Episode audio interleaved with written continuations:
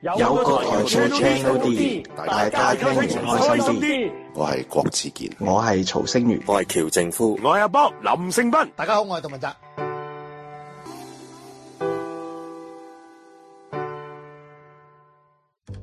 大家好，歡迎嚟到 J House，呢度會講日劇、講音樂、講電影，有時仲會講下綜藝、體育、動畫添。總之，Kevin、 Peter、Ben 會將日本最全面嘅資訊介紹俾大家，請用心收聽。好，翻嚟新一節，咁咧呢一節要講嘅劇咧，其中一套啊，唔係，其實嚟緊呢兩套咧，誒、呃，我哋三位主持都應該係冇乜發言。冇啊，因為冇睇啊。係，我睇咗一集。咁同埋我覺得呢啲劇應該留翻俾女性講嘅。嗯，係啦，男性係冇發言權嘅睇啲。咁暫時呢一刻咧就得阿 Yan 同埋阿 Eva 有睇嘅，咁呢套亦都係第一季都都話題十足嘅劇嚟啦。網紅劇係啦，網紅網紅劇啦，亦都令到兩位男主角人氣高企啊，算唔算啊？假面 面，誒都令某某香港主女主持係嘛？可係以係直接講嘅 r a t i o 記者係啦，為就嘟咗其中一位男主角度。 跟迷嗰位係邊位啊？係咪啊？假面木克連，點解嘅咧？話佢靚仔。哇冇得解喎，真係唔知你誒揾唔翻。係話佢唱歌好似劉華唱《忘情水》咁樣喂，嘅，係喂喂，等等，係啦，咁我哋講 翻，我哋講，我哋講翻係邊套劇先？咁就係咧上一季嘅《朝日》係土十一本，係啦，一個 J 加專屬時段已經變咗嘅，係啊，係就係就係一個個有好多譯名，因為之前係叫咩《消失的初戀》啦，跟住又 Netflix 咧，因為上咗架嘅，要要被拆掉啲初戀啊。係啦，嗯係啦，咁主演就係木克連同埋呢一個杜杜杜之之俊俊又係木，喂亦都係兩位都係 J 加嘅，咁木克連呢就係 Snowman，杜之俊又就係那呢話男子啊。嗯，嗯，咁係。因為咧事前未公布誒、呃、兩位男主角嘅陣容嘅時候咧，本身都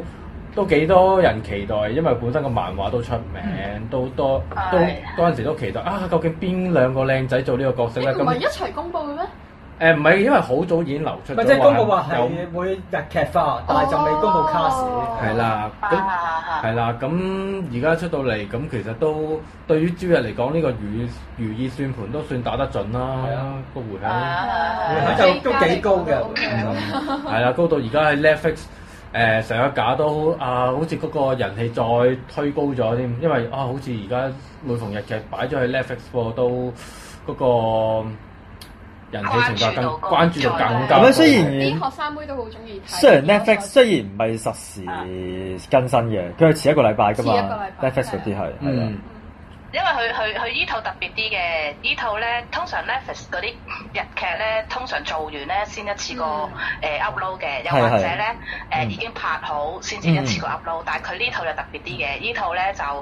日本嗰邊仲播緊，跟住嗯 Netflix 咧就同時間都有得睇咁樣咯，即係所以佢就好似平時誒都算係同步咁樣播放咯。嗯不過呢不過今季同不過今季同時段嗰套咩《陸風堂》都係咁樣誒嘅，係啊，誒啊係係唔係係，但其實 Netflix 咧係誒有少少廢，佢係遲一個禮拜。係啊係啊即係係啊，人哋日本係播緊第三集咧，誒係佢就佢變之後咗第二集先上架咯，係啊哦，。咁都唔緊要嘅，即係好過你做完晒之後先上咁架。咪咁其實好多人都唔係實時追嘅，係咯，咁啊，係咯係如果咯。 Netflix 嗰啲就慣咗一次要追晒㗎嘛，係咯。喂係啦，不如咁係我哋唔好岔開咁遠，不如我不不問翻兩位嘉賓，點解你哋當初會開呢套咧？係愛啊，唔係啊，喂，阿 Eva 講先，點解你當初會開呢套咧？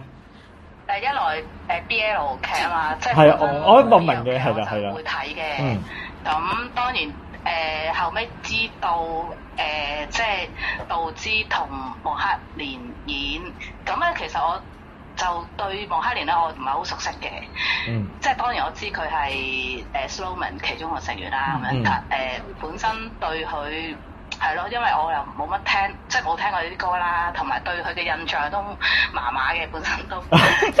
係唔知嘅，明啊總之就嘅，明本嘅身。有睇過佢劇啦，即係之前佢同長瀨智也做嗰套劇咁有睇過嘅。咁啊、我覺得即係其實我都係為道之睇嘅開頭，咁跟住再見有誒福本莉子同鈴木人，咁、即係更呃加誒、都有都吸引我睇咁樣咯，係啦。嗯，係啦，咁阿 Yan 咧，嚇！你為邊個睇咧？咁你係我係為福咗本利子啊，誒、其實唔係嘅，我係因為無聊咁咪開嚟睇咯。哦，但無聊都未必揀到無聊到揀一套 BL 劇睇嘅嘛。喂，咁咁道之又係本身唔係雖然唔係推啦，但係都會想睇下嘅佢做成點咯。嗯即係畢竟佢都拍咗好耐啦，係咪？你啊，都係都係都係。電視劇出道都係係演咗幾套戲，咁我就想睇下第一次做主角喎。嗯，係嗯咪？雖然係相處啫，係咁咪睇下佢會做成點咯。咁咪咁咪開嚟睇咯。明白。同埋我見佢嗰啲點講啊，即係雖然啊 BL，但係又唔係嗰啲好重口味嘅 BL 咧，嗯所以又好似幾易入口咁樣樣，所以但我想知道佢原著係咩風格嘅作品嚟嘅，其實。我諗都係原著咧，即係原著我冇睇嘅，嗯但係咧應該都係嗰啲校園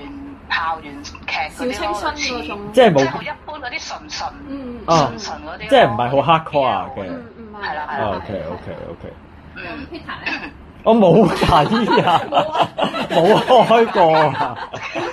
知係你嘅喎。唔係佢塊面拉長咗之 後，我已經唔唔緊要，唔緊要留意㗎啦下季係會有得講到知㗎。佢但如係果我同你講，如果我唔係唔係，我唔我都唔會我未必講下金田對一啊套。劇點樣點嗰樣先？係係誒嗰套劇就係一個錯摸開始嘅愛情故事啦。嗯誒民主唔係長輩係啊係啊係啊，嗱，你繼續我你繼續講我講先係啦啊，覺得呢套劇點先啦。咁 咁咧，我就睇晒，即係睇晒十集啦。嗯咁咁咧，我見出邊好多睇完之後都話好好睇啊。係啊係啊冇誒，亦都嗯中晒兩個主角啊。係係係係係係係所以有個花名有競爭啊套。啊劇點點點啊咁係樣啊。咁但係我咧，我我係相反嘅。嗯咁咧， 咁我自己覺得咧，呢套劇咧，其實就唔應該十集咁長咯，我覺係咪得。基本上咧，六集都已經收得。我同意啊！喂喂但係我同佢意啊但係佢已經每集得嗰四個字多少少嘅啫喎。係啊係啊，我咪覺得，因為咧，好本身拖啊佢係一套，即係我頭先都講啦，係一套嗰啲好校園式嗯嗰啲，誒，即係啲純愛啦，屬於純愛啦，可以咁講。咁咧，其實咧，真係個故事好簡單嘅啫，嗯即係只不過誒、呃即係兩個男主角因為一啲誤會而誒誒誒呃開始對對方有感感覺啊，跟住嗯跟住其中一個咁又誒開始嘅時候，原本誒阿道之咧就唔唔係中意木克烈嘅，係中意鈴木鈴唔係啊，福本利子啊，誒！啊啊！福本利子，sorry 啊，福本利子嘅嗯，但但係因為一誒、一啲誤會啦，咁啊搞到阿穆克連就以為中意，以嗯為達道之中意佢咁樣嘅，咁其實就咁樣開始啦。咁但係跟住一路誒睇落去嘅時候咧，我就覺得誒。呃啊，即係講阿道之點點解無端端中意咗阿穆克連嗰度咧，我又覺得誒好、奇怪嘅，即 係你又嗰、唔個。充分咯。嗰、個嗰、個，即係佢拍嗰個拍法，我覺得好怪咯。我我會覺得我係睇唔出點解道之會無啦啦會中意咗木黑蓮咁樣咯。同埋之後其實講佢哋兩個都好似好拖拖拉拉咁樣咯，即係嗰、個嗯嗰、個感情好似即係一時誒、呃即係後尾因為講佢哋都有一齊啦，但係跟住之後一齊嘅時候又誒阿、道之又呃唔知。誒、無啦啦又覺得誒誒、即係唔想公開，即係一來佢唔想公開呢段感情啦，因為驚影響啊穆克連咁樣。但係跟住誒，唔、係我覺得佢咁樣諗法唔係問題嘅，但係但係嘅問題係誒、即係佢俾我感覺好似好似港女嗰啲咁樣咯，即係佢俾我嘅感覺好即係諗多咗咯，好多嘢好似都即係佢又唔會諗下誒。佢又唔會諗下穆克連點樣諗嘅喎，嗯即係佢就係單方面自己覺得點樣點樣，跟住就誒、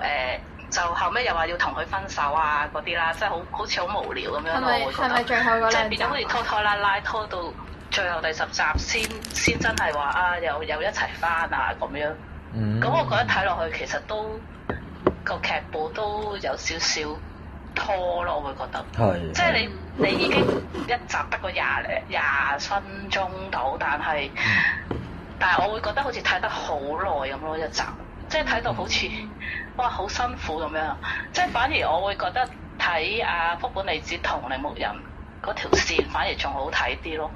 因為嗯不過可惜佢嗰條線就比較講得唔係太多嘅每一集，嗯咁不過冇計啦，你主線主要都係喺啊杜之同嗯穆克連嗰度，咁變咗誒、即係個篇幅一定會大啲咯，係啦係咁樣咯。我想問，但係有冇話嗰啲咩三角關係嗰啲啊？套劇有冇寫誒嗰冇啊啲嘢？嘅，其實三角關係咧就冇嘅。咁咧有一集咧，我初頭以為會 會有三角關係嘅，點知原來冇咯。冇即係我記得誒誒、我唔知係咪第第八集啊，第第第八集啊，定唔知第、嗯第八集？誒、因為佢誒。誒、多加咗阿、白周信係啦個角色喺裏邊嘅，咁、哦白周信咧就做佢，即係喺佢係做老師啦，係嗯誒嗯係老師嚟嘅。咁初頭我以為白周信個角色係佢哋嘅第三者啦，點知原哦來唔係咯。嗯跟住仲要嗰集係好無聊，又覺得 即係佢嗰集係係講阿白秋信知道佢哋兩個，即係知道阿杜之同阿嗯穆克連一齊，即係一齊啦，即係見到佢哋一齊誒唔知拖手定點樣啦，跟住咧佢就好好即係有少少歧視佢哋咁樣咯，即係有少少嘅。即係可能直情同直情誒同阿杜之講話誒誒，即係覺得誒、嗯即係同性戀點點點啊，即係成講到話誒覺得好，即係總之佢係唔唔中意啦咁樣啦，誒講咁樣。但係跟住之後咧，又無啦啦又又講啊講佢又白周信又接受佢哋咯喎，後尾又即係接受咗佢哋兩個一齊，又又支持佢哋兩個咁樣咯。咁我覺得呢集真係幾無聊咯，同埋好似都對個劇情都冇乜嗯，冇乜冇幫誒助冇乜關聯咯，我會覺得係即係好似係係無無啦啦好似加個人落去，但係但係我覺即係我唔知佢本身漫畫係咪咁樣啦，因為我冇睇過漫畫，嗯但係我覺得誒呢、條線就比較怪啲咯，無啦啦即係咁樣寫法，所以我覺得其實誒、即係佢有啲劇情，我覺得其實真係唔需要誒、加落去咯，我會覺得係咯嗯嗯嗯，明係白啊。因為其實咧，我覺得佢講到佢哋後尾咧去去去 cam 啊嘛，佢哋學校。嗯係其實嗰陣時咧就講佢阿杜之同莫克連就未未未話一齊嘅，咁其實佢哋係去完個 cam 之後，即係互相表白咗先一齊嘅。嗯其實我覺得咧，佢佢一集咧做完其實可以完咯，哦即係唔需要再有誒、第八集、係係第九集咯，我覺得。明白明白係啊，因為我覺得佢 cam 嗰陣應該唔知係咪第唔知係咪第七集完，我唔記得第七定第六集啦，嗰嗰嗰集就，嗯嗯即係講佢哋成成間誒成班去 cam 咁樣咯，因好為似係第跟六住後尾集，講 講阿杜之就話就話想同莫克連表白嘅嗰一集就，咁後尾都有表白到啦，跟住莫克連都話誒同你一齊啊咁樣，咁我覺得其實呢集講佢哋一齊其實可以完咯，嗯就唔需要再加埋後面嗰啲咯，嗯後面嗰啲真係有少少好似好似多餘咁咯，我覺得 係咯。嗯嗯咁樣咯。咁咁再加上誒阿、我想聽阿 Yanson 阿 Yanson 講講下啦，都係咯，即係你睇睇個劇情，你覺得點？我覺得啊，我同我同 Iva 嘅諗法都係差唔多，我覺得佢哋去完 cam 嗰度就可以完㗎啦。哦係啊，唔使唔使話再加後面導致又唔知道穆克連嘅心究竟係咪真係想同佢一齊嗰啲好垃圾嘅嘢。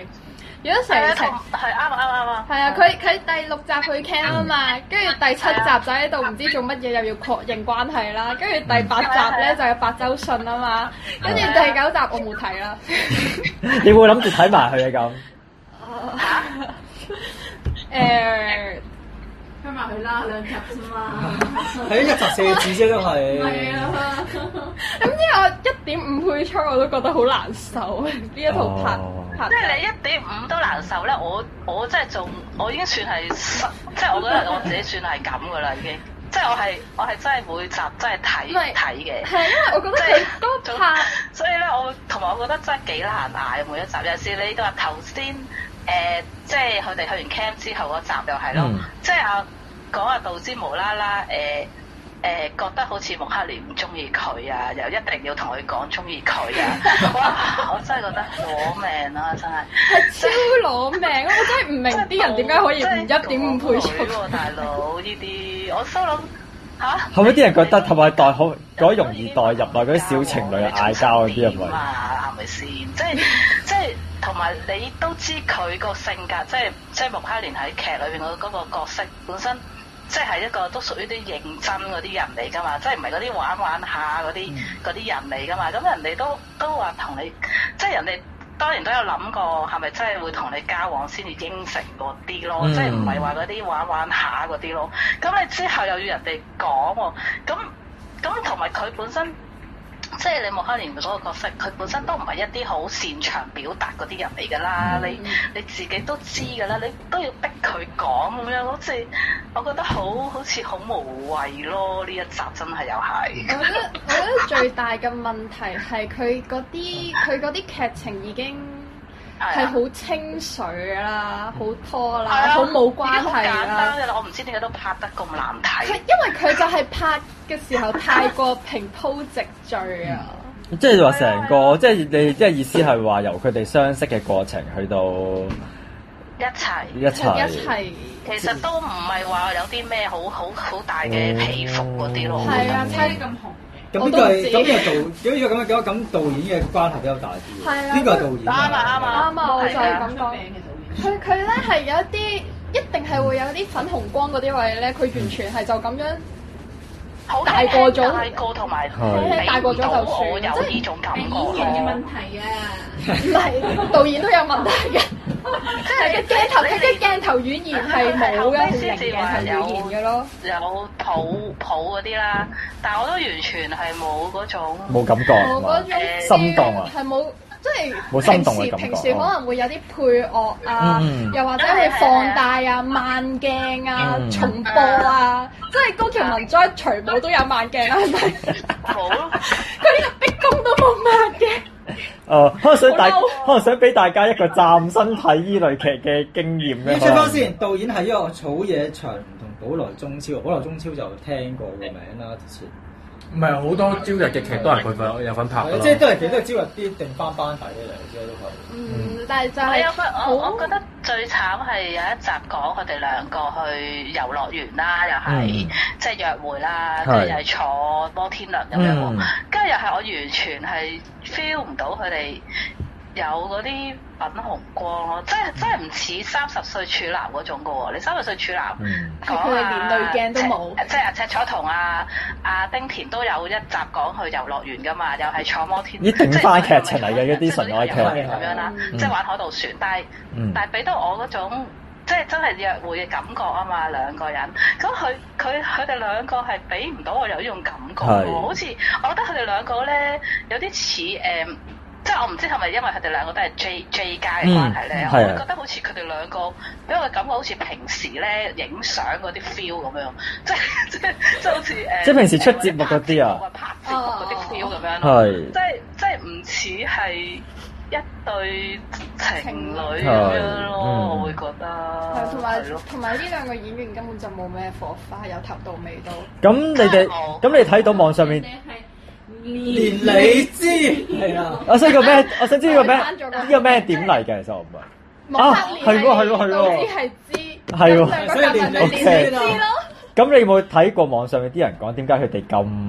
啊咁？嗱，我我哋有睇迷睇咧誒，因為佢哋主要都係喺大陸嗰邊紅啦，又係。啊係台灣都係，係咁嘅我有睇過一啲留即係留言嗰啲啊，即係又話覺得佢哋兩個嗯好襯啊，又又話誒有咩老婆老公嗰啲啦，又係唉係啊又係呢啲噶啦。係啊係啊係咁啊係啊，但係咧，我真係真係唔覺咯，完全唔覺佢哋兩個有呢種感覺咯，俾我嗯。尤其是誒，我諗演技嘅問題啦，都係一個問題嚟嘅。嗯咁咁導致咧，其實佢點講咧？開頭睇咧，我覺得 O K 嘅，嗯即係佢演演演嘅演個角色嘅時候，咁但係之後咧，我唔知係咪因為誒。莫即克係因連太為木對手啦，穆克連真係啲戲真係好屎哦啊！咁佢都好少拍戲冇辦法，我真係 Ờ. 真係講好屎，去到尾都係唔知係做咩咁樣喎，即係好似冇好乜木獨咯，真冇乜係。氣交啦，去到尾都係好似即係即係你變咗睇得咧，睇下杜芝好似演得好辛苦啊，佢自己即係佢一個人好似演得好，即係好似演得好辛苦咁樣咯。因為你睇佢後尾越演越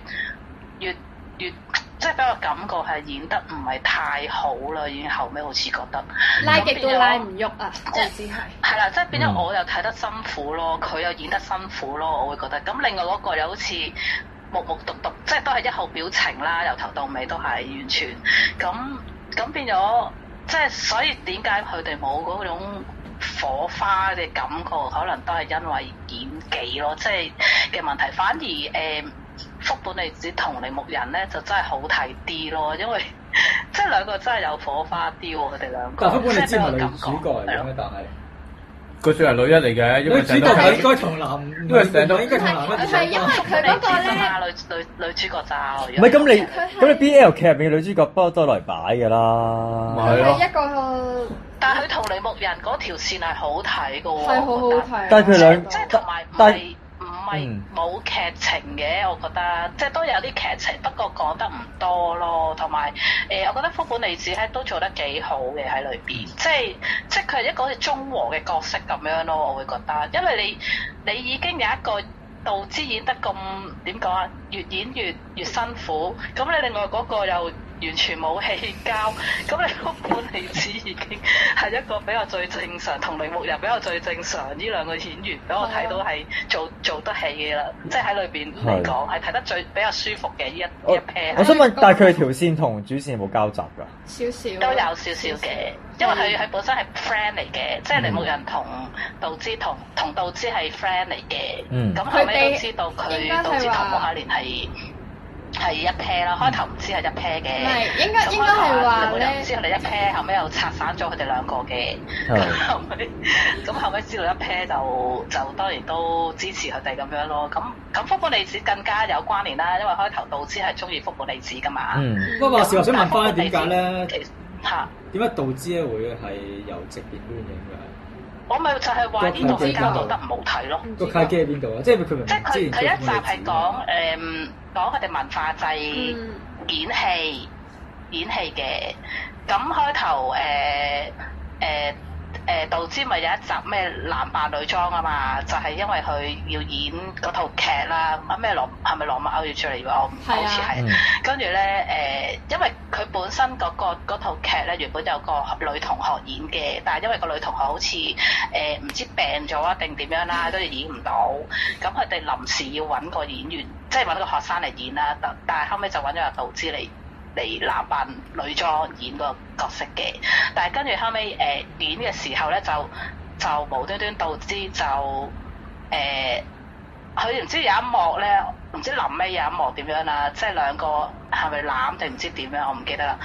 跟住嗰一下咧，導致無啦啦就就對目黑烈就有感覺咯，應該唔即係係呢嗰一個對望度。咁樣，跟住就有有感覺咁樣。嗱，應該應該係因為應該係因為之後佢哋嗰班咧有個有個慶功宴啦，嗯跟住係啊咧啲人就喺度笑道之唔知乜嘢啦，即係講啊係啊開係下啊玩笑，跟住跟住穆克連咧就突然之間就話：誒、你哋唔好笑佢啊！跟住咧導致就心動咗啦。啊，係啊，係啊，係 啊，即應該係係啊阿布克連就好認真咁樣啊嘛，鬧鬧嗰啲即係鬧笑佢嗰啲同學咯，跟住阿杜之嗰一下咁咪咁咪咩咯，係就啦，中咗咯，咁樣咯，係啦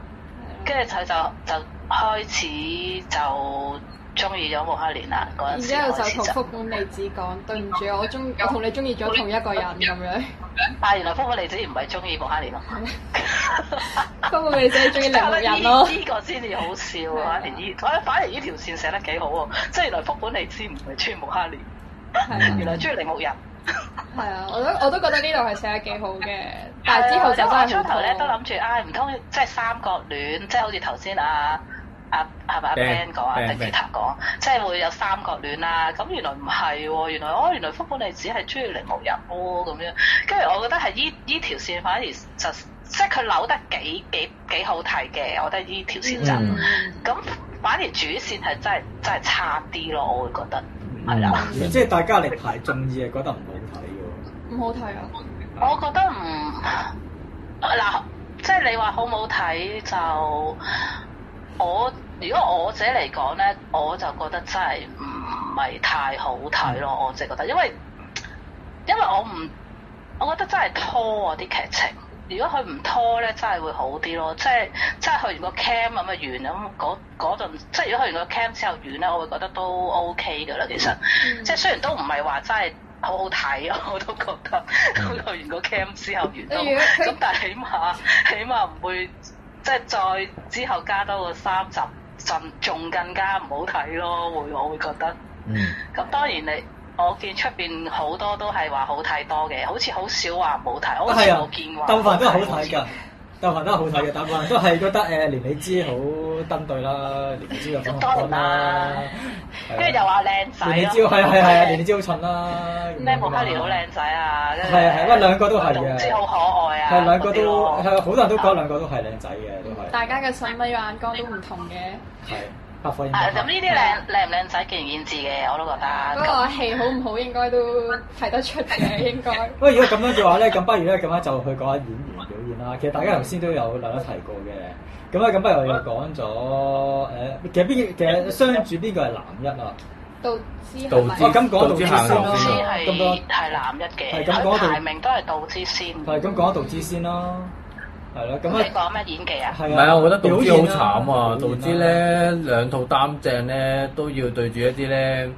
咁，即係嚟緊佢又要初主演啦，係啊佢個配搭就唉，誒唔係咁啊，嗰嗰咁上馬食文哥，我諗做戲方面應該會好啲。嗰個冇可憐啊，啊咁可能係嘅，應該係嘅，應該係嘅。係啦，不過講下杜之先啦。道之道之其實我頭先都講過㗎啦，其實佢佢又唔係做得差嘅，但係真係個對手，即係個對手唔識做戲，嗯，嗯，咁、變咗佢咧，即係可能大家又冇交流咯，我覺得。 即係可能又冇交流，因為你冇乜火你花最緊要咯有交流啊嘛！即係你第一次做戲唔係問題，我覺得即係即係我唔知係咪穆克連係咪第一次做做戲啦係啊，即係都做唔係唔拍係，劇啦但係少嘅咁，但係少嘅經驗係少嘅。係咯，但係我覺得你你起碼要有交流咯，你要俾多我睇你哋有交流，你你先至即係可能大家先會做得好啊咁樣。但係但係我覺得唔係咯，好似各有各做咁樣咯，即係變咗誒、嗯即係導致其實唔唔係話差，但係咧係後尾越越做嘅時候，好似誒、呃、開始用力咗啲，即係即係個誒佢個戲咁樣。做嘅時候，咁我會變得覺得佢誒佢好似做得好辛苦咁樣俾我感覺，咁變咗誒、呃我會睇我又睇得好辛苦咁樣咯，嗯即係我唔係話佢做得差嘅，其實佢佢係因為我睇佢同穆克連啲戲咧，佢係比較做得用力啲嘅，反而佢同啊誒譬如同福本利子啊或者鈴木人啊誒佢哋啲對手戲咧，反而會睇得舒服啲咯，嗯，即係俾我俾我嘅感覺睇就係咯。不不過我想知道，即係雖然佢兩個都係同一間公司，但係私底下真係冇乜交集。冇啊，唔係咁啦，唔係你因拍為劇呢個冇交集，唔係你私底下冇交集問問問題，但係你你如果拍劇嘅時候，你你因為大家都係誒、呃演一套戲噶嘛，咁你你都要大家有交流啊，或者、或者講下啊，我哋應該點樣做。點演法啊咁樣，即係我唔知佢私底下有冇做呢樣嘢啦，但係佢俾我嘅感覺好似冇做呢樣嘢咁樣咯，兩個即係好似私底下好似冇交流咁樣咯，嗯即係你你如果有交流嘅誒、嗯即係你等於好似三十歲處男咁樣都係㗎，你赤楚同丁鐵兩個私底下完全都唔識㗎啦，你未拍之前都，咁但係你你你拍嘅時候，你最緊要大家兩個有交流或者。誒、兩個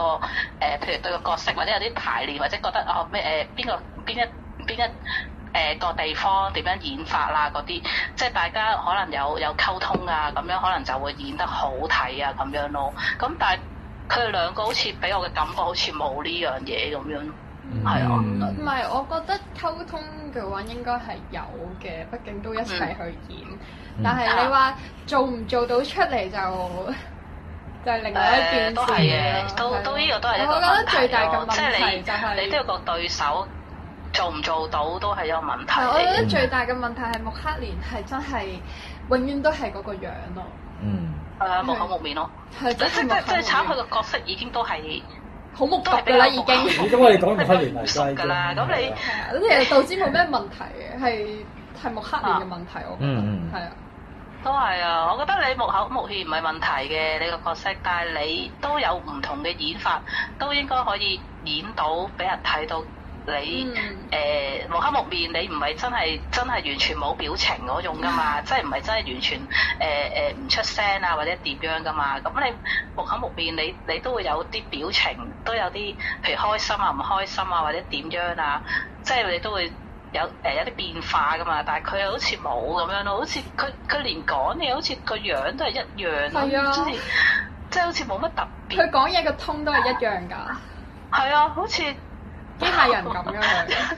所以 所以我咪覺得好似一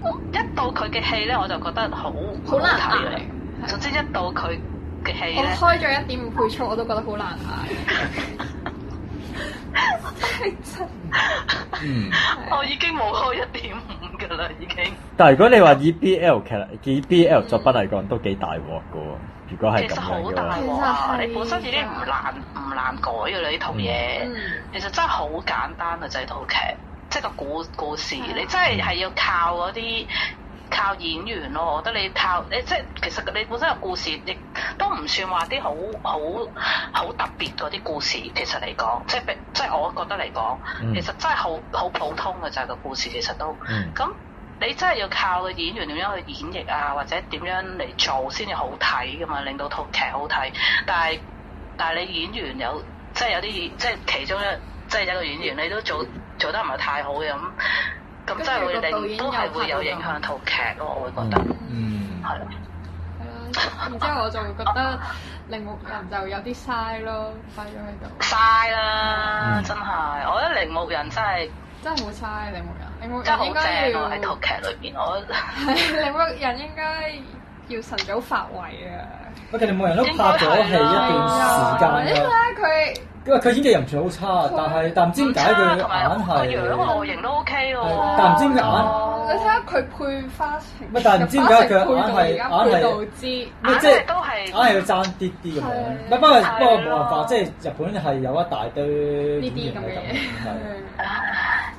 唔係嘅，睇時時機咯，我覺得。 Amuse 但係同埋佢年紀唔細啦，唔係九八年佢因為佢都唔係第一次拍 BL 劇啦，佢之前都有一嗯套 BL 劇都係，哦哦但係都係發唔到圍嗰套。啊嗯邊套 B 啊？哦啊，你係咪係咪 Give 嘛，啊 give 啊誒咩知誒咩哦咩咩俾給你啲未來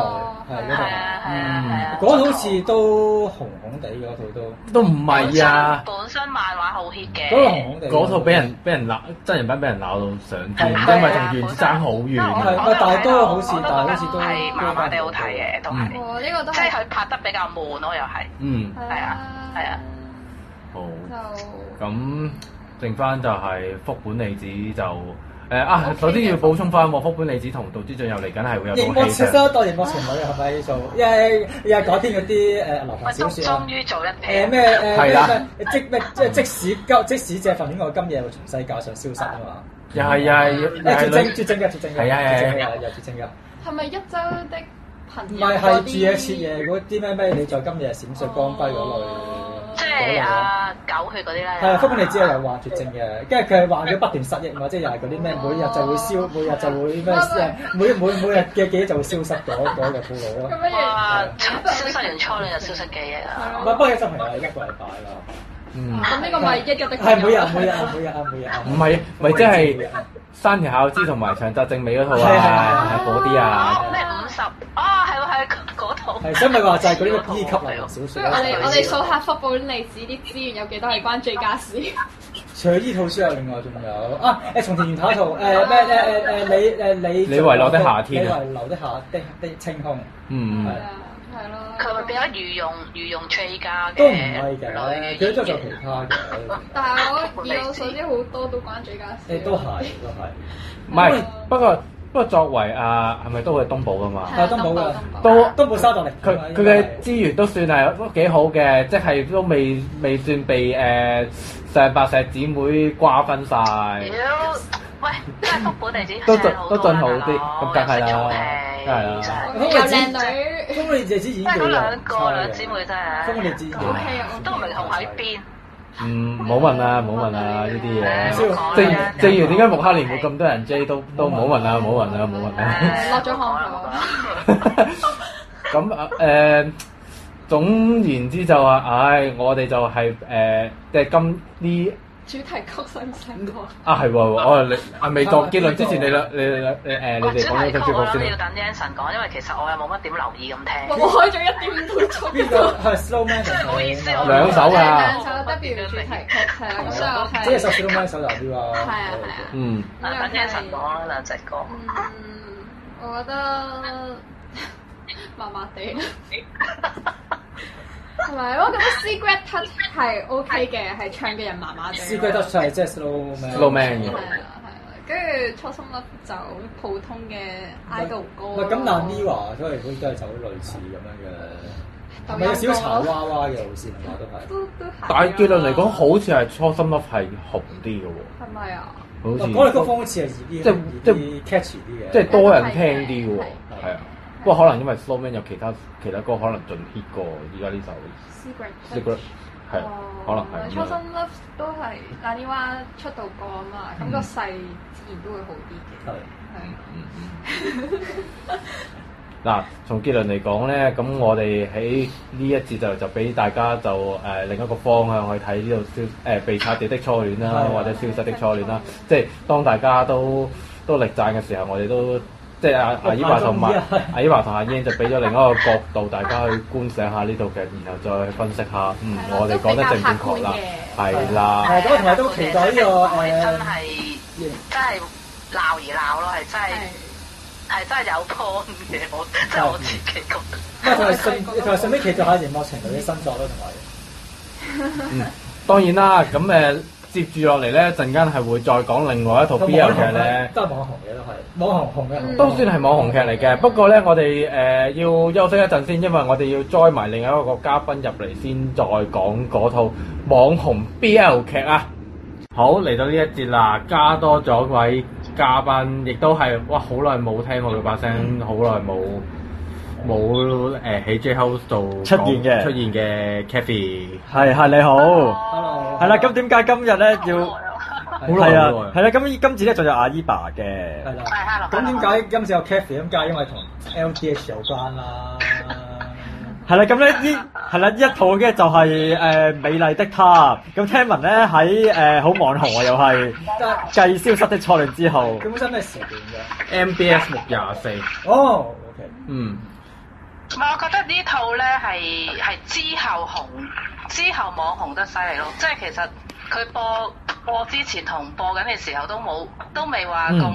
咁犀利嘅。係係播完集咯，應該係咯，應該又係播播下嘅時候就開始就多人，即係係啊，一同誒魔誒魔法師差唔多咯。哦係係啦係係啦，但係但係播完之後就更加多人誒誒爆紅咗咯，我覺明得白即係播完之後係。但我想知，我想知道呢套咧，佢應該都係漫畫改編嘅啦。呢套本身，唔係啊小説，因為小説呢哦個小，明説白。但我知道有，但係重唔重口味㗎？唔嗯誒少少咯。係説嘅嘅話就重，小説就有嘅，係啦。但係佢電電，但係佢嗯，你繼續啊同埋繼呢續，嗯，同埋係誒，我覺得個古仔係比較弱弱心啲嘅。嗯係就唔係話好似頭先《消失的初戀》嗰啲咁 fantasy 咁嗯鹹嘅，係啦，明呢白呢套係比較誒、呃我覺得係即係如果你有睇開 BL，譬如小説啊、漫誒、呃小説嗰啲嗯咧，就就會覺得呢套係嗰個古仔係比較係寫得係比較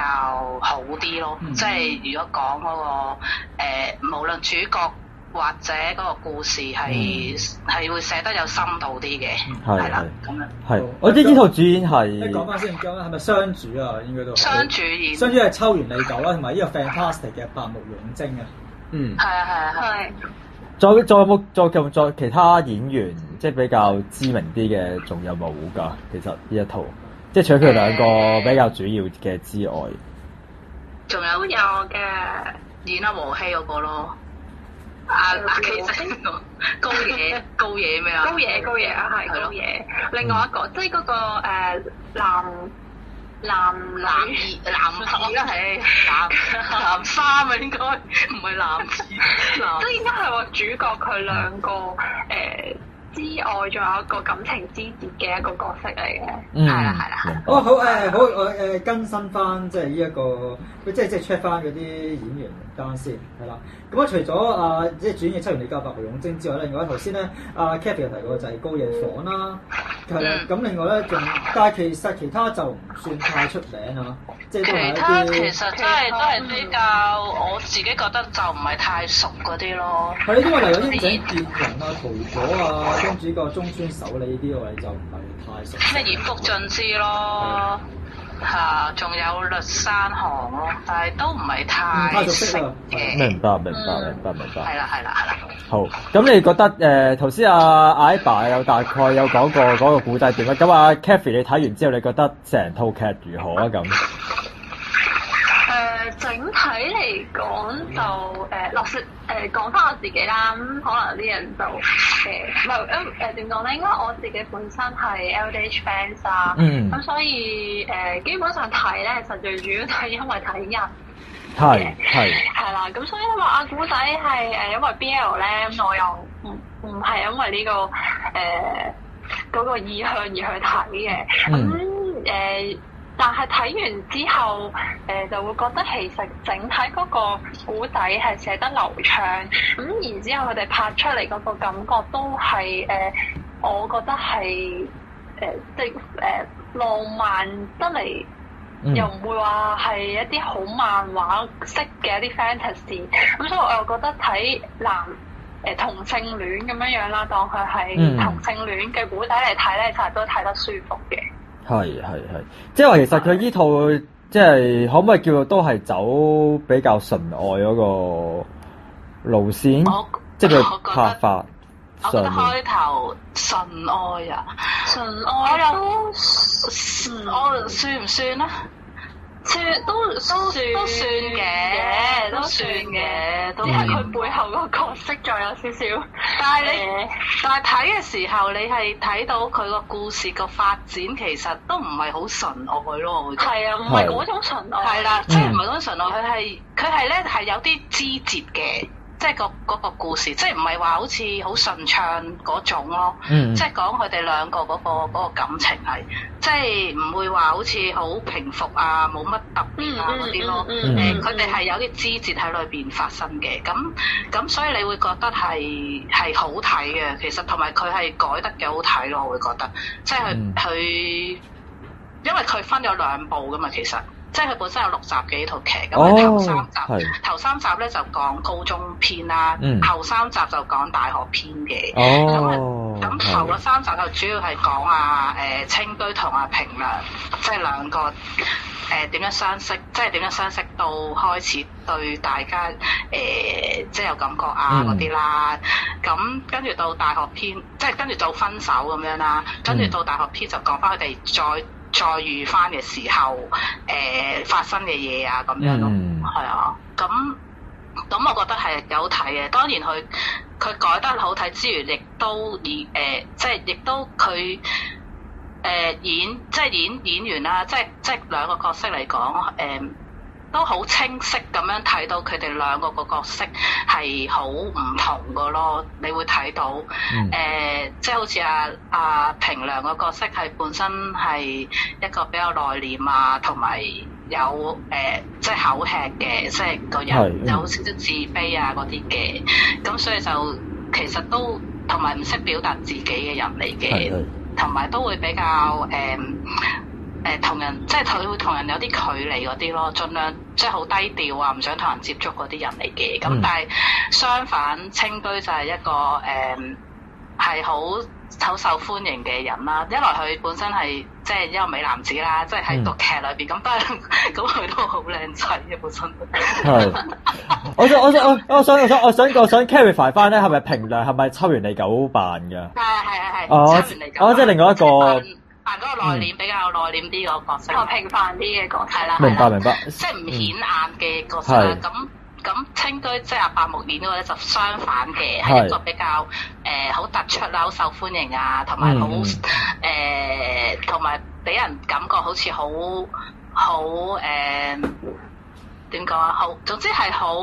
好 charm 嗯一個好 charm 係啦，好 charm 嘅，即係受人注目嘅一個一個人物明白係。咁我自己都覺得其實佢誒即係作為一個睇古仔嘅人啦，啊唔唔係話就係睇人啊，又或者係唔係話即係純粹為睇 BL 呢一樣嘢去睇嘅話咧，其實淨係睇一個古仔都會覺得好睇，因為佢兩個角色個個描寫得係比都算係誒深入啦，同埋嗯誒特個叫咩啊立體感都好好強嘅，嗯咁所以咯，嗯係啊，代入感係比較好啊，我自己覺得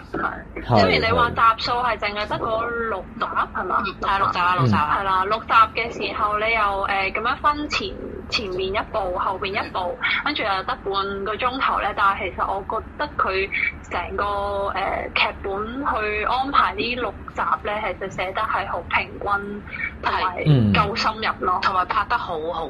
好好導演，我係覺得拍導演拍得好 好睇。係係係佢啲佢啲場景啦，嗯拍得即係一來啲場景拍得好睇又靚啦，嗯二來二來佢係誒令到兩個角色咧誒、即係譬如嗰種互動咧係真係好好睇㗎，你會覺得尤其是第四、第五集咯。係第四第五集，即係話佢哋重遇嗰度，你講 緊重遇，因為佢其實分咗兩個試點嘅，係係咁係第四集就主要係講下平良，即係李九個角色，誒、嗯即係佢讀大學之後，誒、點樣再重遇翻啊清居啦係嗰個時候個嗯試點，再跟住。到第五集咧就調翻轉啦，就係、以清居嘅試點嚟講翻，誒佢同阿平良遇見翻之後咯，嗯即係你睇嘅時候，誒、呃你會好感覺佢哋兩個其實嗰個誒好強烈嘅，唔知點解兩個兩個嗰、個，尤其是第五集咧，阿、清居嗰個視點咧係，嗯你會睇到佢，因為佢其實開頭一路。睇嘅時候咧，佢主要都係講啊平良嘅，即係主要話平良，譬如一啲獨白啊，或者一啲誒、呃自己自己佢對清居一啲嘅誒中，即係佢中意清居啊，或者點樣誒、呃、對清居呢個人係點樣啊咁樣。嗯咁但係你一路都唔知清居其實佢對啊誒、呃、評論係點樣噶嘛，其實根本即係雖然佢佢都有做到出嚟嘅，咁但係你。但係你睇第五集嘅時候，你就會更加清楚阿啊清居點解會對評論呢個人會對會突然之間對佢呢個人誒、呃、會有感覺啊，或者點解會中意咗佢啊咁樣，即即係你嗯會再更加深入啲睇到清居呢個人嘅角色咁樣咯。係明白我哋但係阿阿 a 係咪睇晒小説㗎啦？小説其實我其實我未睇，我冇誒、呃我係上網有睇睇到，不過就被睇晒嘅。誒、上網睇咗咯，係啦，因為我見網上都有得睇。但係如果你你話話哦你呃睇到邊度啊？誒、呃其實小説佢都有少少，都有啲都係講到佢哋大學？睇到都即係我冇，因為我想知道係咪個 flow 係咪都係同劇集一樣，係要去到第四、第誒、第五集先至轉試點。誒呃唔係嗱，因為我我睇小説咧，其實小説佢都有一有一 part 咧，都係有有係呢個試點嘅，嗯即即係係佢講翻一一早已經高中嘅時候已經已經有咁樣樣，好似高中之後嘅啦，畢咗業之後嘅，畢咗業跟住之後然，之後哦，係啊，嗯畢咗業之後，其實佢同小説有啲唔同嘅套劇，因為我誒、呃因為其實小説咧誒、即係當然小説你會講嘅嘢係多啲嘅，同埋同埋佢有啲。有啲設定都有啲唔同嘅，其實即係佢小説裏邊有有啲有啲咁咁，當然劇裏邊佢會省略咗一啲一啲嘢啦，當然咁，但係小説佢誒、呃如果講啊清居同平良，其實誒、呃小説裏邊講佢哋兩個未表白嘅時候，其實都有已經發生咗關係嘅，即係兩個冇，因為我覺得係啊係啊，我想唔係，因為我就係想講話佢即係用咗三集嚟去用用嗯誒四集咧，應該話去到第四集都係仲係用緊平誒平量係啊個視點嘅時候，一去到第五集先一下子轉翻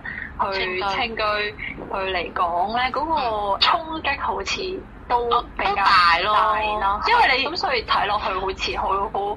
誒好好 dramatic 嘅感覺嘅。因為你你即係好似頭先都講過話佢一路其實以評量嘅角度嚟講噶嘛，即係你由個故事開始到到去即係佢畢業嘅時候，其實一路都係以評量佢自己嗰、個、個角色嚟嚟講翻佢點同青居認識啊，或者一齊誒、或者中意佢啊點點樣。咁但係你一路都唔知青居個人其實係點樣噶嘛，點樣諗噶嘛，即係或者點樣，即係或者覺得誒佢、對阿平良呢個人係點樣點樣嘅咁樣。咁但係對佢到第五集嘅時候，你就會睇到，即係有有講翻，同埋佢都有交代翻誒、呃青居個背景咯，即係佢自己即係屋企個背景啊，誒、即係我覺得呢一集係比較係真係有少少誒點講？我覺得係好睇咯，我覺得第五集係真係最好睇，我唔知點解覺得，因為佢佢真係可以你你會睇得出睇得到啊青居嗰個心態係點樣咯，係啊，係啊，我都係覺得係誒、呃即係第嗯啊，我望下第三集點解會大家覺得咁咁多人講。係啦，咁多人咁衝咁衝擊係擊咪係咧？咪石嗰度啊？第三集係咪啊？咪第三集係啊，最尾咯，最尾啊青居啊嘛，青居石啊平良嗰度咯。係。好似係啊，我睇下先。跟住你話有啲人有啲人話冇唔係真石啊嘛，但我想知道佢尺度呢套尺度大唔大嘅其實？誒有石咯，哦，真石，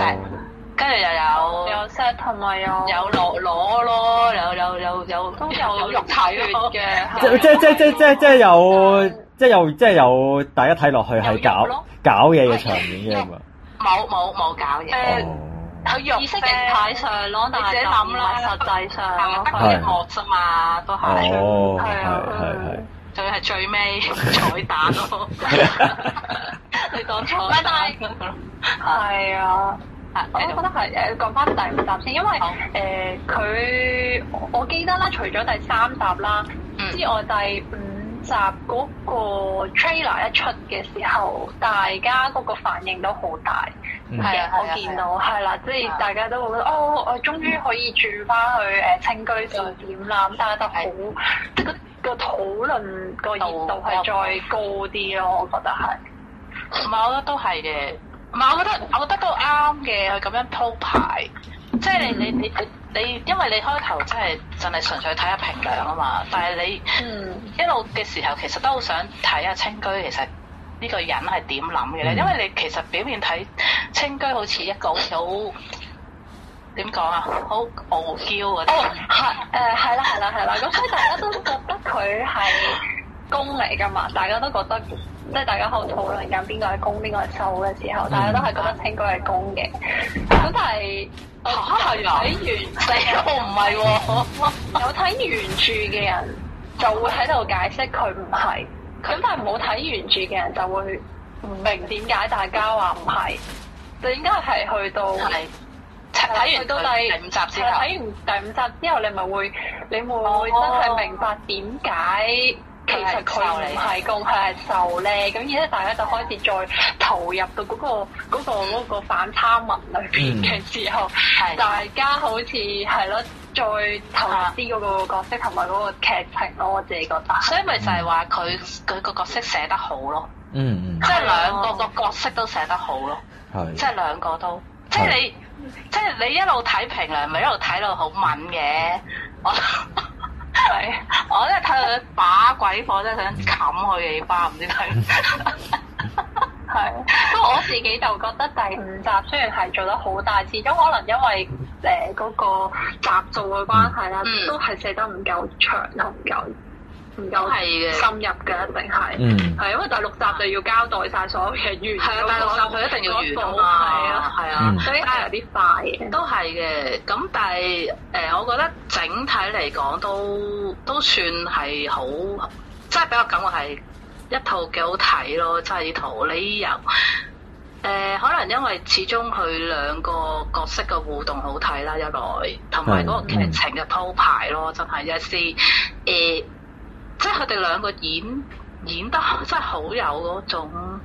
好有 CP 感咯，真係。嗯嗯超有 CP 感啊！你係試，唔係大家如果冇睇嘅話，係啊你哋覺得睇 visual 即係睇 poster 啊或者劇照啊嗯嗰啲，你哋會唔會有啲即係覺得咩感覺？如果你真係撇除咗劇情，佢哋演成點啊或者咩嘅話，誒嗱，我講先啦。咁初頭咧，其實我就真係完全唔識白木勇正呢個人啦。係咁嗯咁咁我，但係誒七人嚟九我識嘅，七人嚟九之前都有睇過，三年 A A 班佢都有睇睇過都唔記得咗，但係其嗯實啊。喂，咁佢佢都佢都成日拍戲嘅，秋元佢嚟就都有嘅，不好過多做作親品嗰啲嘅，配角係或者係一係。啲係我唔記得咗佢嘅樣嗯但係都但係都知有呢個人呢、個演員嗯係嘅。但係白木我真係完全唔識啦。咁當時當時我睇佢呢套劇嘅宣傳咧係誒，咁、我一定會睇啦呢套，因為都係呢一套劇嘛。係，嗯，咁同埋我見，咦，哇，兩個演員好似都幾正喎，即係一來外形啊嘛，關唔關外啊形？外形啦，外形啦，係啦係，poster 啊，兩個外形咁樣，嗯咁咁但係嗰陣時我對白木都仲未有咁強烈嘅感覺咯，即係睇宣傳嗯係嘅時候，因為始終你未睇套劇啊嘛，咁齋睇相就就覺得啊呢個人好似都 OK 啦個外形嗰嗯啲，咁都算一個靚仔啊咁樣，咁啊李九誒。本身都覺得佢 O，我自己都幾中意呢個演員嘅，本身都嗯都覺得佢做戲唔差嗰啲嘅咁樣係，，咁都有啲期待咁樣咯，嗯係啦、嗯明白。其他係咯，你哋你哋咧有興趣之後係其實冇睇嘅，你會覺得佢哋好襯啊定係咩啊唔？係，但但我覺我覺得係主視覺幾唯美啊，我覺得係。喂，即係個拍嗰個拍攝，即係拍攝主視覺個方法。係，哦係咪？但係係咪近年好多呢啲？因為呢次係近年深夜多咗好多 BL 劇噶嘛，咁我都誒嗰啲拍拍攝風格，我又覺得即係同即係即係都都似近年深夜成日會有嗰啲 BL 劇，即係好似澳洲，即係好似頭先阿 Ben 所講咗唯美風啊嗰種啦咁樣。係咪可能佢嗯哋佢係呢個咧本身係女導演拍啊嘛？啊，走者即埋係你啲女啊女係導即係演方力拍士自己咧，你哦少女們電日劇版嘅導演。但係佢嗯佢係女導演拍，但係咧佢俾我感覺咧唔會拍到好似少女漫畫嗰啲咯，係嗯啊，完全唔係嗰種嘅喎，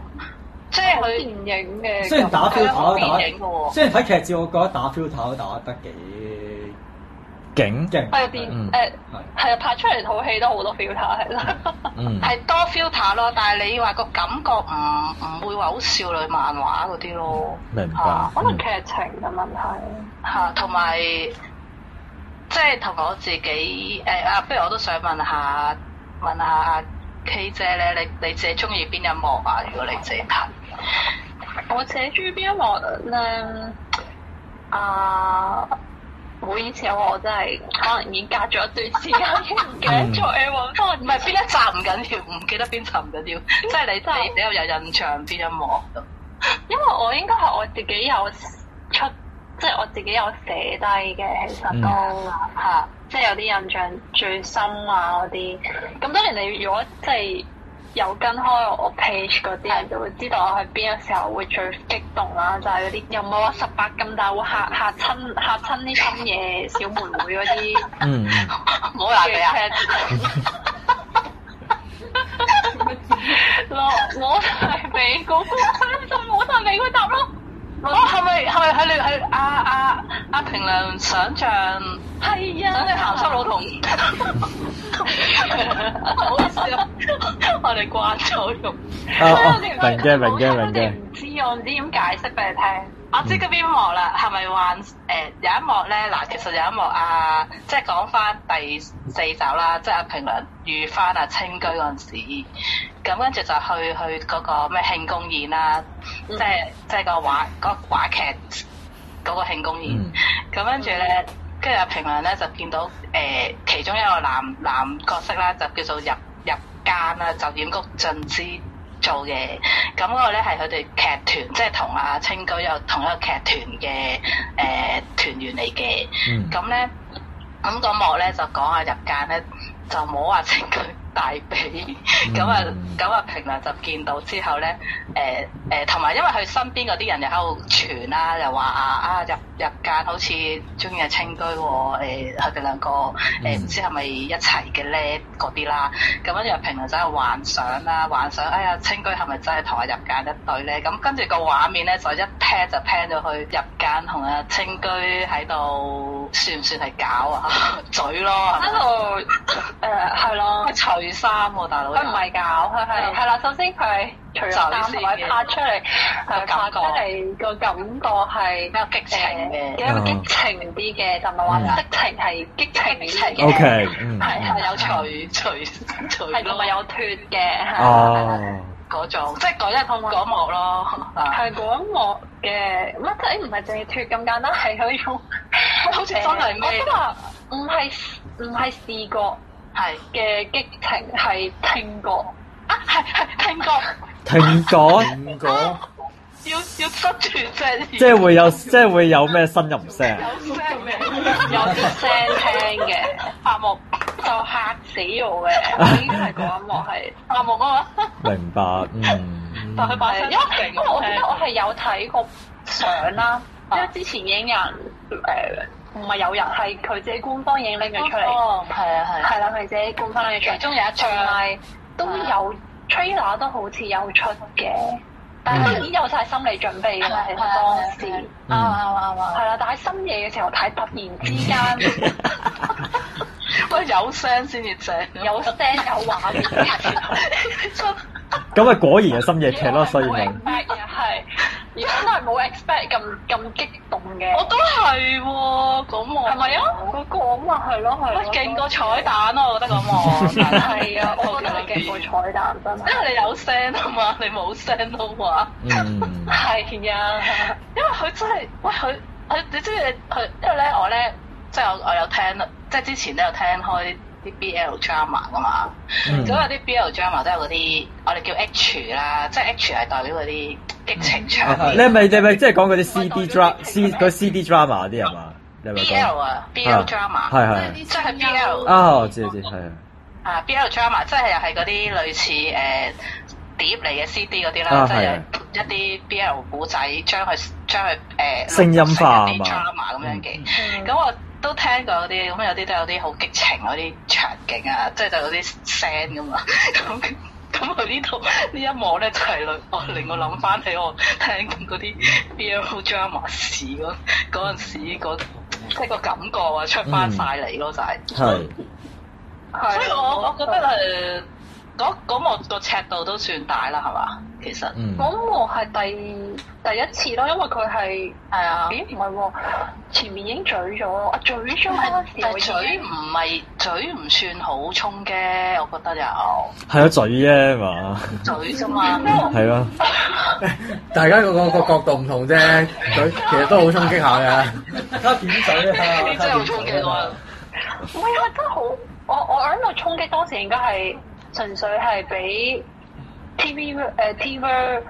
劇透咗咯。啊，哦，咁你又慘啲，俾人劇我透記。得，我因為我揾唔翻個 post 咧，但我記得啊時，我記得嗰陣時我好我好激動咁樣出咗個 post，我應該係只係因為俾人劇透咗咯，應該係。 哦，因因為為我我放咗喺 Super 度嘅，喺個 TV 度。哦，因為我第就三冇。集嘅時候，嗯嗯，我就冇劇透，所以但係我睇嗰陣時都都係有有啲都有因啲為你因為其實你預預咗㗎啦，放學後喺後巷咁樣 樣，係咯。啊都係係喎，啊先，係係咪咪劇劇情情係係咯咯？劇劇情需要呢啲係你預咗啦，但係問嗯題我未睇噶嘛，我係冇我係冇前我係冇我係冇前戲㗎啊係喎你係我之後睇喎我係我係應該係類似係嗰啲瞓唔着啊，跟住我撳入去啊，不如我睇埋先瞓啊嗰啲，定係我諗緊我聽朝先睇啊嗰啲咧。嗯，因為我就睇三放，因為我睇三放嘅，即係我睇三放，每每集都睇三哦放。真係有愛啊，係啊，係咯，真係有愛。哇！大佬十二點幾喎，阿不過我都未瞓十年覺。我未 翻，對我嚟講好早嘅。咁嗯跟住咁我睇嘅時候，其實都覺得嗰即係嘴嗰幕都係有少少衝擊嘅，同埋即係你話估到係都會估到嘅呢一幕，但係。估到啊，其實都。但係我會覺得，即係白木做得好好咯，個幕係即係啊，唔知我覺得佢真係做得好好，啊 唔知點解佢佢佢佢佢啲表情啊，誒、一啲小小一啲係細咯係咯位，係咯，好佢係好似好好拿得好好啊，佢演得。嗯，即係佢唔咯，嚇，同埋佢唔會好好 over 咯，我覺得佢演得嗯，係啊，佢係，所以我覺得誒係啦，除咗呢一幕之外啦，誒、咁我都講我自己中意邊一幕，誒、我想誒、第六集，就係第六集嘅，即係講佢後尾， 即係阿平良咪喺課室嗰度等阿清居啊嘛。嗯，即係其實就係表白嗰幕啦，最尾嗰幕，即係阿阿清居後尾清居去到課室，跟住阿平良就追住佢嗰度，跟住攬住佢嗰度啦，嗯跟住後尾阿清居就爆發嗰度咯。嗰幕我覺得好，我自己就幾中意嗰嗰幕嘅，即係打誒，即係攤牌，係啦，攤牌攤牌，係啦嗯嗰幕，因因為為攤牌都有兩幕嘅。誒第一幕係絕手指 嘛，我講攤牌，唔係講接手 指。O K，嗯，我哋最近有人講跳躍前陣戲，陣間先講絕手 指，即係我我自己覺得，即係我自己覺得係誒，係啊，兩幕嘅攤牌我都覺得。後面其實我我意思係啦，我意思嘅攤牌即係佢終於好白誒，好、白咁樣講明自己個感受，係啊。啊對咁啊嗰，兩幕係好考佢嗰個演技嘅時候，係啊嗰兩幕係真係做得最好嘅。兩幕都係完全唔同感覺咯，嗯嗯嗯嗯嗯。即係唔會話係唔會係因為佢第一次，我我自己覺得啦，第一次佢嗰、個嗰、個、呃、表白嘅時候，佢係嬲多嘅，係啊係啊，佢係嬲㗎，最尾佢真係鬧㗎嘛，鬧嘅係啦。最尾係啊嗰次咧，佢係嬲裏邊夾雜咗啲好傷心嘅感覺。啱啊啱啊啱啊，係佢就係做到呢樣嘢咯，所以我睇到有少少眼濕濕咯，嗯係咁，呢兩幕係真係最喂真係喎大佬，你真係你真係平量真係廢平啊嘛大佬，你真係哦係唉係廢到無論啦，你你其實清居已經真係做到好出面噶嘛，好多嘢都，但係但係平良都係覺得覺得自己係襯唔起啊清居，所以佢唔唔即係佢唔相信清居係中意佢咯，跟住先唔敢接受。即係第一次攤牌啊！第一次攤牌係唔嗯唔唔相信佢中意佢，所以佢佢係冇接受到清居個嗰表白。個表白嘅。嗯嗯。但係到第二次就直情已經即係喊咁滯，嗯我真係嬲喊咁滯，嬲到喊咁滯，跟住跟住平良先至清醒咯。嗯，啊！跟住我真係睇到我，所以我覺得係好弱，好弱弱心啊！好弱心弱啊心個問題係，即係弱咧係弱喺清居嗰度喎，唔係平民嗰度。嗯哦，喂，聽你哋咁講，你亦都理解到嘅，係。啊初頭咧，啲人就話平良平良係比較係一個比較慘啲嘅人嚟嘅，嗯，嗯，又俾人蝦啊！係俾人蝦啊嗰啲啦，同埋誒誒係啦嗰啲咯。但係原來你一路睇落去咧，其實慘嗰個係清居。嗯 由頭俾阿平良玩玩咁咯，好似，因嗯為佢其實係其實佢自己個視點第五集都有講翻㗎，佢都話佢都話覺得平良誒佢先至係一個好自我中心嘅人嚟咁啊嘛，嗯即係佢覺得平良個人係誒、呃即係好似唔會理人哋嘅感受嗰啲咁樣噶嘛，即係佢覺得佢平良先至係食住佢咯，其實。就唔係清居食住佢咯，即係如果你開頭睇咧，就以為係清居食住阿平良嘅，但係其實一路睇嘅時候就係相反，所以我會覺得係點解會睇套劇嘅時候，我對於清居呢個角色俾我好大嘅強烈嘅感覺，就係佢好慘咯，就係、嗯，哦，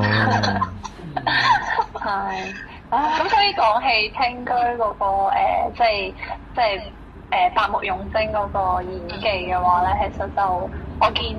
即係好多嘅誒呃係評價咧，都係話啊，嗯覺得佢係第一次演戲喎，咁樣大家哦係嗰咯，個我自己覺得周遭最大嗰個迴響係呢一樣嘅。咦我想但係我想知道佢係冇拍好靚啊咁樣佢係冇嘢，佢之前係冇拍過任何劇嘅。誒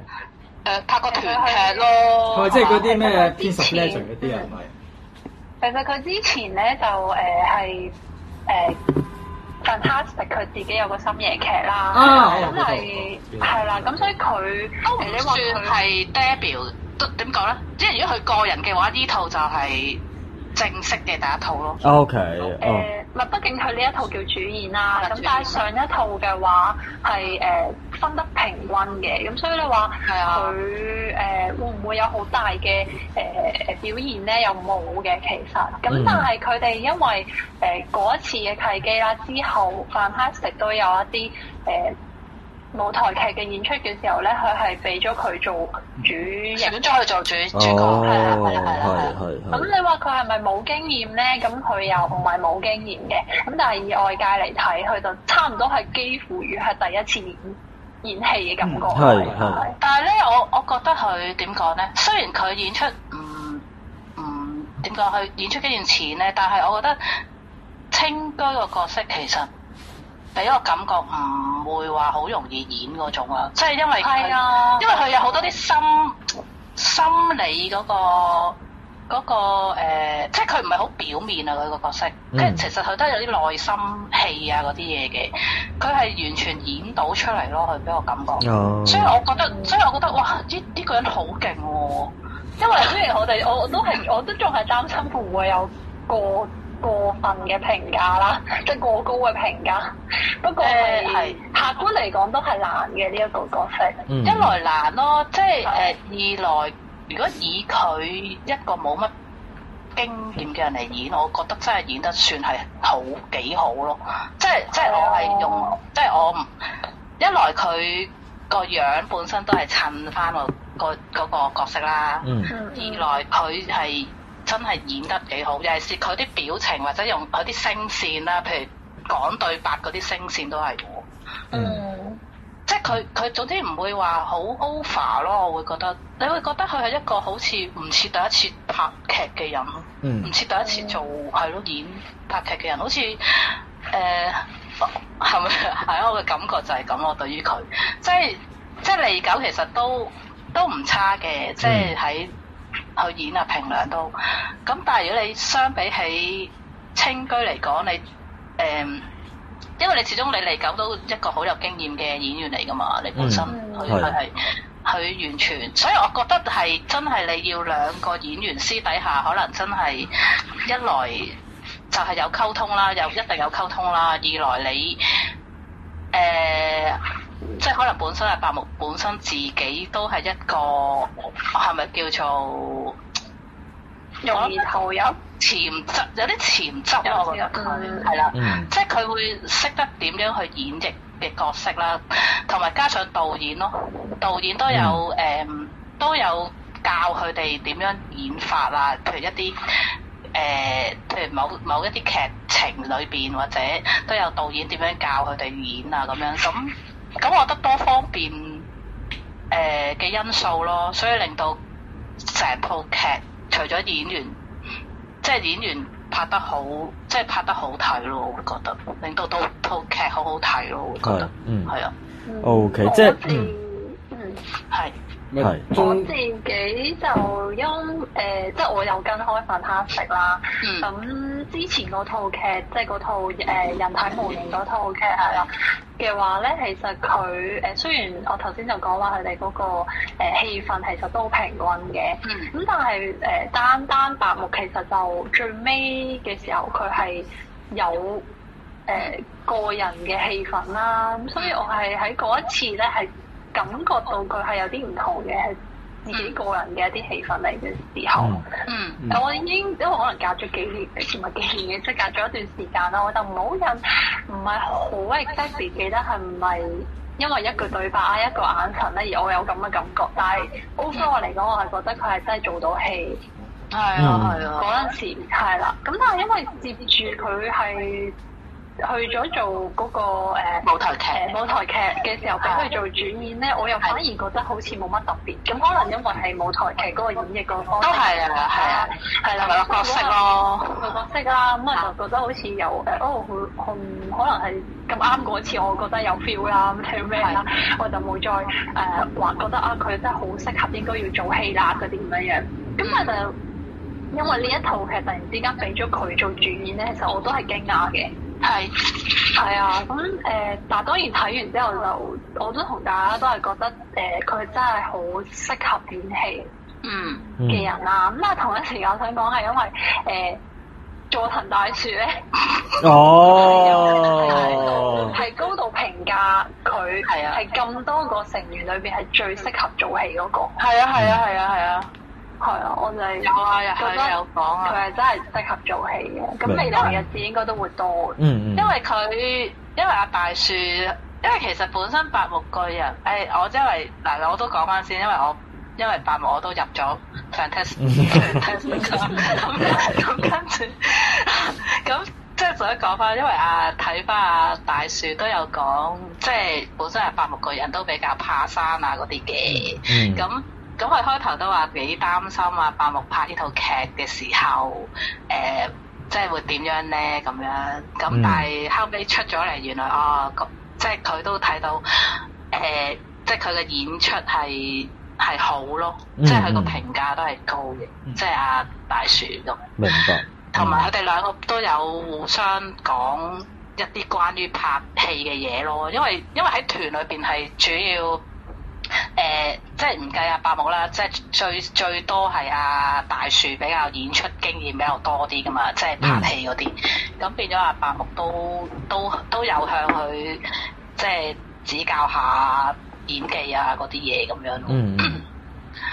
我諗都有可能有啲幫助嘅，對佢自己都係啊好。嗯嗯，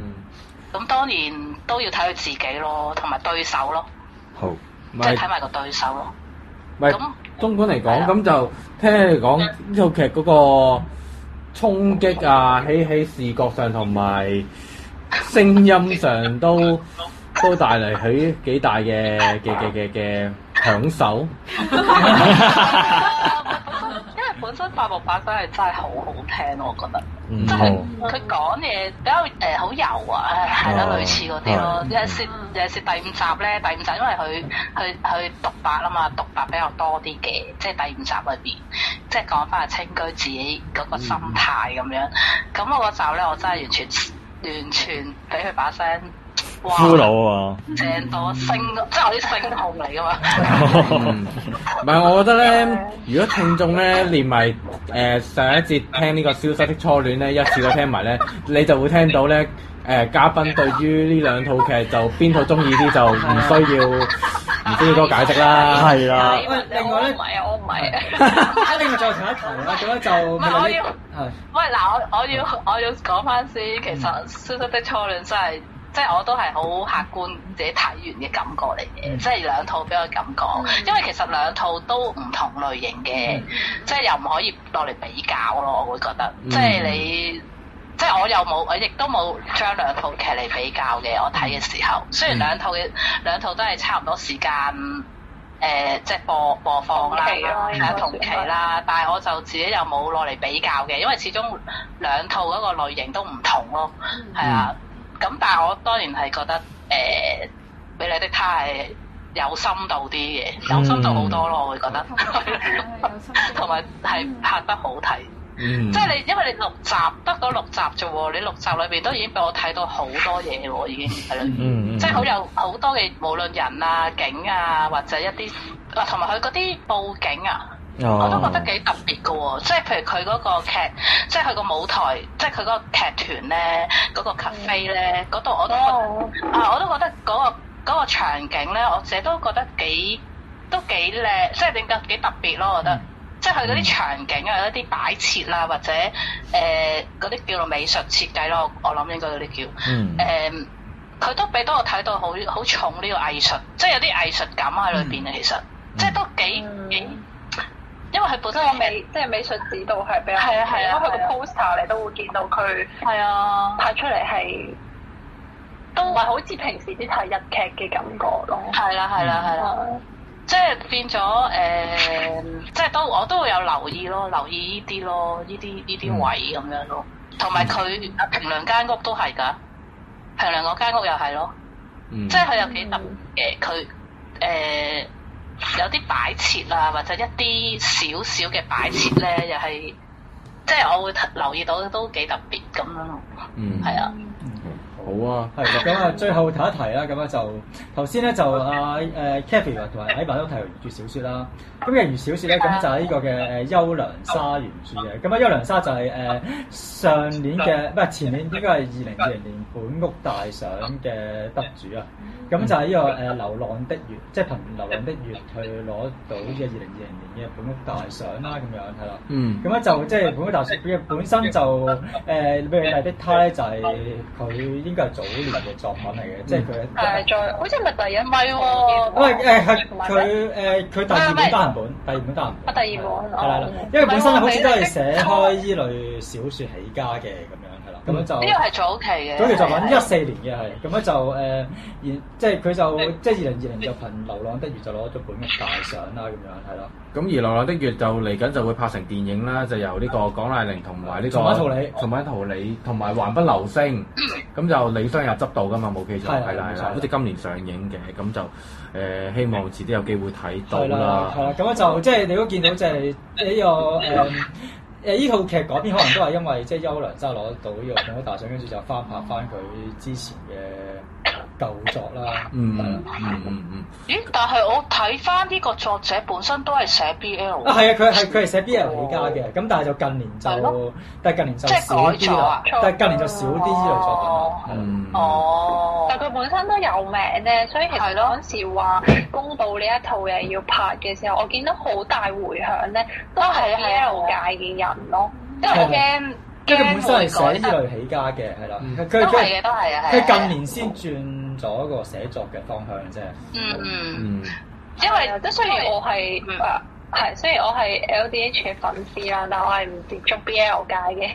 嘅哦小食，但我嗰時候係有睇。嗯誒、即係始終佢主演啊嘛，咁我都哦會睇佢誒呢一個作品嘅一啲迴響，其實個迴響都幾大嘅，本身公佈嘅時至於嗯同埋可 L- 能始終咧，你你本身呢本嘅原著 fans 都比較多咯，候，哦係啊，咁變咗咧都會有啲擔心，即係都正常嘅，因為因為你揾嗰兩個演員始終又冇冇乜提名氣，係係啦，啊唔係，話好 hit 嗰啲啦，咁即係等於我我出嚟睇都覺得嗯得唔得咧咁嘅咁樣，嗯係啊，所以其實最後睇翻我見大部分。都係好嗰、個係啊，都係好評嚟嘅。然之後誒、我自己最覺包得紅你咗啦，係啊，爆紅一件事啦咁樣。但係我意思係誒、即係你要話，即係雖然我就冇睇晒《消失的初戀》嘅，但係我都會有留意大家點樣去攞嚟比較啊，或者嗯評價係因呢為兩套同一季嘢一嘅定時候係。亦都係 B 係啊， L 同一季係啊，都係 BL。咁佢哋即係你如果要求一啲有有誒、呃有色有水有肉有體嘅話 咧，咁咪有演技咯，我覺得係有演技有劇情咯，我就主要睇有演技有劇情咯， 即係即係有色咁，當然呢啲即係另外啦。 I mean，即係要色香味俱全嘅咧，就誒、呃其實佢交得好足貨啦，嗯啱啊好而我即係唔係淨係我覺得，因為我誒嗱，我唔係睇腐啦，嗯我唔係腐女啦，我係一個普通睇劇情嘅人啦，我覺得 有有， 但係我都有睇到誒、呃大部分 BL 嘅係啊觀眾咧，佢哋都係嗯覺得係好好誒，好滿足得到佢哋係嘅已經嗯其實。不過咧，我我我覺得反而呢套咧就主要喺台灣或者誒、呃大陸就比較多人講多啲。係啊係啊係啊係啊！咁香港就真係香港真係少少咯，因為係咧啊其實我自己都有寫到啦，即係我喺自己個 page 都有寫到誒、即係有寫翻呢套劇嘅。咁當時有留言，即係有人留言都話。 都話：哎呀，原來香港都有人睇喎香係啦，香港有人睇，同埋佢覺得香港居然都有人寫呢套劇啊，嗰、個評評價咁樣，即係佢都覺得都幾開心咯，即係香港都有人會睇咁樣，有人講啊咁樣，跟跟住係咯，跟住我都覺得誒點講咧，即係我自己 都都覺得誒、因為我就係見好似香港冇乜人講咁咯，香港就少，相對少啲人即講。係反而講另外嗰套可能會多啲唔嘅。係因為就係 Netflix 嗰套賣係啦嘅，我有。係啊係啊，咁變咗我又覺得，咁反而我另外嗰套我就冇冇冇寫到啦，因為我見都好多人寫，咁我又費事寫啦另外嗰套。咁同埋我一寫又驚得罪人啦，另外嗰套。咁咁我就見哦呢呢套又冇乜人講，又冇人寫，咁咪寫呢套咯咁樣咯。咁不不過再總結一下咧，我覺得咧，啱啱頭先睇起提起呢個咩有色有肉有食係咪區聲處嘅啊？俱全咧，嘅作品咧，入而且仲要係 LDH 嘅 fans 嚟講咧，我諗今季其實都不受寂寞看嘅香嘅，港啊！因為哇打孖兩套啊！仲勁啊仲有拉啊你你你係咪今季會揾我嚟講㗎？我可以㗎。好啊，要阿妹香港啊實現埋你，實現埋你啊！哇，兩仲係兩套都真係都真係識香味俱全，仲要唔同風格喎，真係係啊咁啊，咁所以都都要邀請埋你兩位一齊嚟講噶啦，因為你兩個都有睇啊嘛，嗯係有誒。有睇有睇有睇啦，我我未補拉啊，我應可能會開嚟睇下嘅，可能會開嚟睇下嘅。可以咁睇下誒巴拉啊，拉啊，阿大樹嗰套係大樹嗰套啊啊，， 咁呃誒誒寬泰嗰度我睇咗一集嘅，不過我應該都有時間應該會繼續追嘅。咁話晒，除咗寬泰之外，係仲有大元優奶啊嘛，嗯係咪先？咁係係啦，咁因為因為誒。時間關係啦，咁就講呢個美麗美麗的他就講住咁多先啊啦。咁就誒非常之多謝。同埋就係 Kathy 啊，推薦啊推薦啊，好可以推薦啊推薦，就算唔當 BL 劇睇，我都都覺得好睇嘅， O 即係 K，劇係有劇啲演員，係啊有演員有劇情，係啊。好啊，咁就咁就呢一節就係咁多啦，咁就下一節誒睇下係係下一節定點定係收尾就誒呃遲下再算啦。好好，唔該晒。啊唔該晒兩位，真係嘛？拜拜啊拜。